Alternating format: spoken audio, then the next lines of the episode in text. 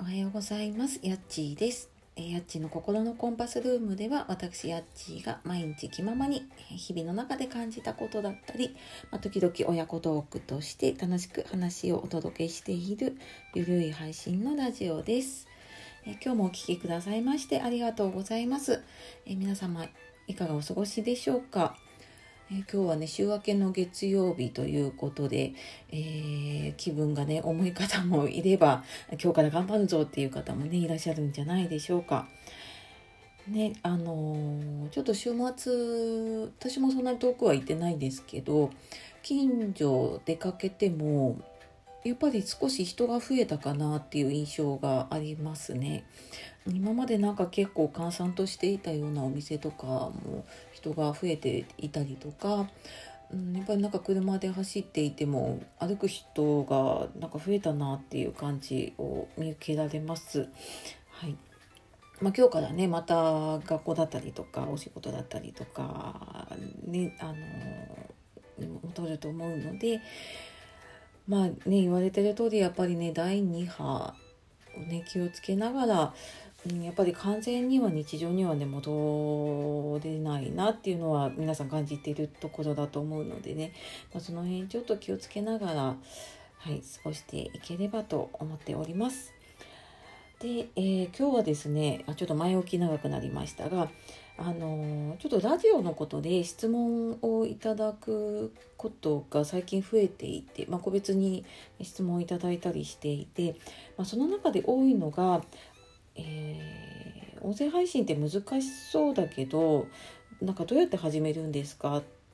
ていう質問を結構いただくのでちょっと今日はですね、まあ、その音声配信の始める準備の話とあとその難しいのかどうかってていうね、まあ、やり方の話とか、まあ、そんなのを、えーちょっとやっていきたいと思いますので、えーまあ、音声配信興味ある方はもちろんなんですけれどもねあまあなんかこんな風にやってるんだなって思いながら、えー聞いていただけたらと思いますので最後までお楽しみください。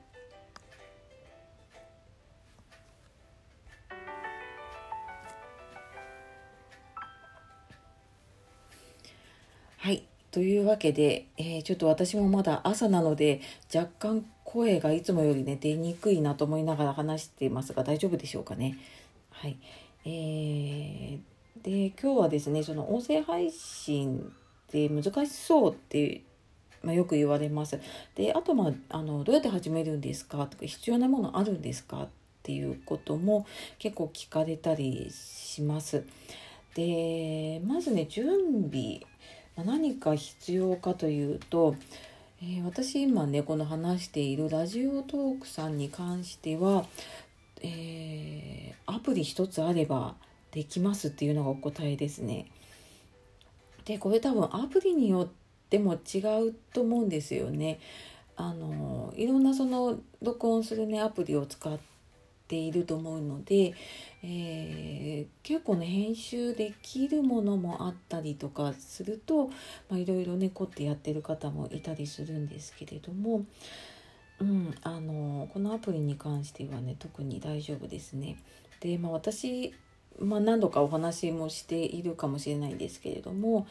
えー結構ね機械音痴なんですよ。まあ、こういうのをやってるのにって思われるかもしれないんですけど本当にね結構機械音痴なので、えーシンプルなもので始めたいなっていうのがあります。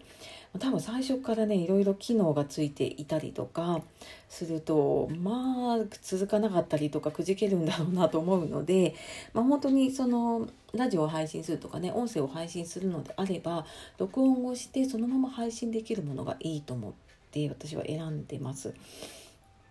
であとマイクとか必要ですか？って聞かれるんですけど、うん私は使ってないです。でこれ多分携帯の機種にもよると思いますしあとね録音する環境にもよるんじゃないでしょうかね。でマイクねあの確かに使ってる方もいてで、まあ、他の方の配信とか聞くとマイク使ってますとかマイク使い始めましたっていう方のを聞くとやっぱりねあのすごいうんとそのマイク独特のというかね聞きやすさは確かにあります。ので、まあ、やってみてやっぱり必要だなと思ったらねちょっと入れてみるのもいいんじゃないかなと思います。あとはもともと今結構あのえっ、ー、と Zoom とかとそういうオンラインかオンラインのとかでねあのマイク購入されてる方も多いですよね。なので持ってる方はねあの、まあ、全然使っていただいた方が、まあ綺麗な声が入るんじゃないかなと思います。でなので、まあ、特にね機材も使ってなくってただ。ね私あの途中まで自分の今 iPhone 使ってるんですけどこのスマホのマイクの位置がよく分かっていなくてでなんか何箇所かマイクあるんですよね。で主なマイクが多分スマホの下の方についてるのかな。あのその差し込み口の脇ぐらいについてるらしいんですけどでそこをねずっと塞いだ形でこう立てかけて喋ってたんですよね。でなんかある時にうんあそういえばマイクってどこなんだろうと思ってあの調べてみたら私多分マイクをずっと塞ぎながら喋っていてでなんかそこからちょっとそのマイクに声が拾いやすいような形でスマホを置いて喋ってはいます。で、まあ、それぐらいですかね気をつけてるのね。うんであとまあ多分録音する環境ですよね。私はえっ、ー、とまあ家でやってることが多くてあとたまに車の中とかなんですけれども周りがやっぱり騒がしいなと思った時には、えー、ちょっとスマホをね自分の口に近づけて喋っマイクのようにしてね喋ったりとかあとはあのイヤホンで、えーと、マイクが内蔵されてるものを、えー、ありますよね。でそういうのとかだと割とやっぱり声とか音とか拾いやすいのでそういうのを使ってやってる方もいるのかなでそうすると周りの音がそこまで入りにくかったりするのでそんなのも使えるんじゃないでしょうかね。なので、えー、特に私はねあの使ってないんですがうーんまああのやってみてね必要であれば、まあ、使ってみるといいのかなと思っていますね、まあ、その準備の話で言うとねであとなんか難しそうっていうのをやっぱり言われますラジオでね喋るの。で、えー、私はこうやって一人で喋ってるんですけれども最初は、えー、多分2人とかあの一緒にやれる方がいればね一緒にやってみるっていうのもいいと思います。で私も時々週末にはね親子トークと題して息子と喋ったりとかねあとは今まで何回かコラボで他の方とお話しさせていただいたんですけどやっぱり相手の方がいると,、うんと話しやすいですよね。うん、一人で話しててもその話したことへの反応って返って来ないのでもろにそのリスナーさんというかね聞いてくれる方のところに行っちゃうんですけど、まあ、そこにワンクッションが入ったりとかその自分が話したことに対してさらに話を広げてくれたりとかうんまあ、自分では話せないことをね話せたりとかするので、まあ、一緒にやるっていうのもねいいのかなと思います。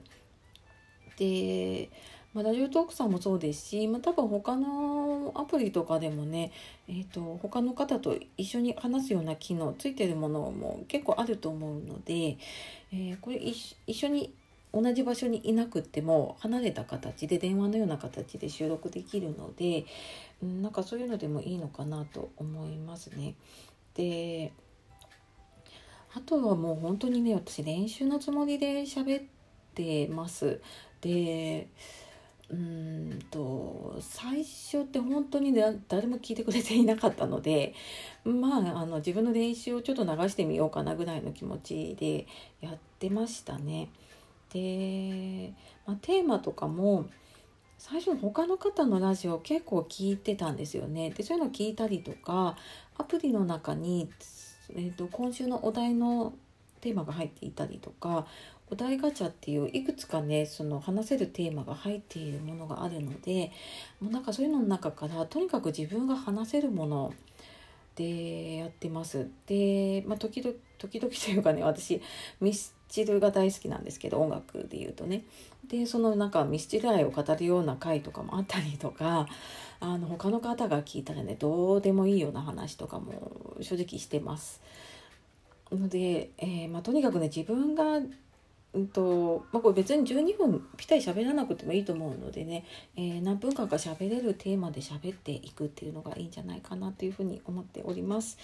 えー、質問いただいた方お答えになっていると嬉しいです。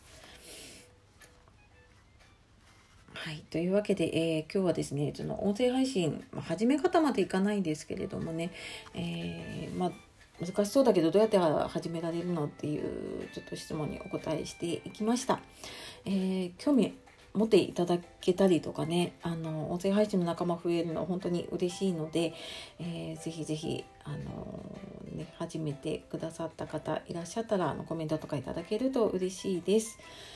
というわけで、えー、今日ね月曜日も聞いてくださいましてありがとうございます。では、えー、素敵な一日そして1週間をお過ごしください。えー、夜お聞きの方今日も一日お疲れ様でした。えー、今日もやっちがお届けしました。ではまたね。さようなら。